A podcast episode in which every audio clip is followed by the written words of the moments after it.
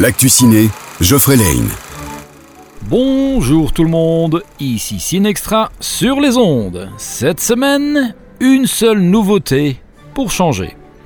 Un film inspiré de la vie du père Gabriel Hanworth, aussi connu comme l'exorciste du Vatican.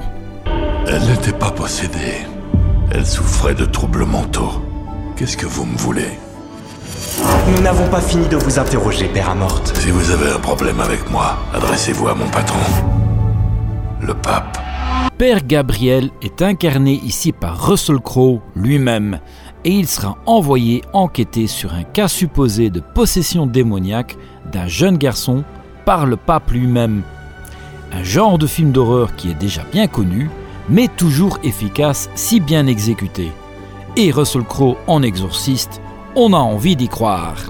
Mario a décollé comme une fusée. Le plombier moustachu le plus célèbre du monde s'est emparé de la première place au box-office mondial. Pour fêter ça, on jouera Super Mario également en 3D à partir de cette semaine.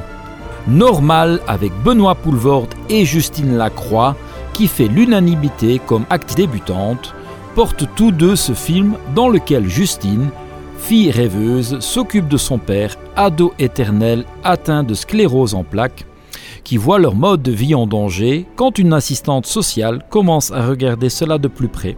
Je verrai toujours vos visages, avec entre autres Gilles Lelouch, est encensé par les critiques et permet de découvrir la justice réparatrice qui confronte victimes et auteurs. Bon, du coup, ce seront réellement les dernières séances cette semaine pour Alibi.com 2 et Sage Homme, deux bonnes petites surprises de ces dernières semaines. Il y a de fortes chances également que ce seront les dernières séances pour la Chambre des Merveilles. Il n'est pas encore trop tard pour découvrir le monde des sages, elfes et autres animaux fantastiques dans l'adaptation de Donjons et Dragons, où s'entremêlent aventure, humour dans un monde de heroic fantasy. John Wick, lui, ne fait pas dans l'humour ni dans la dentelle, il est plutôt du genre on tire sur tout ce qui bouge et on détruit tout sur notre passage. Cette fois-ci, c'est Osaka, Berlin et Paris qui en font les frais.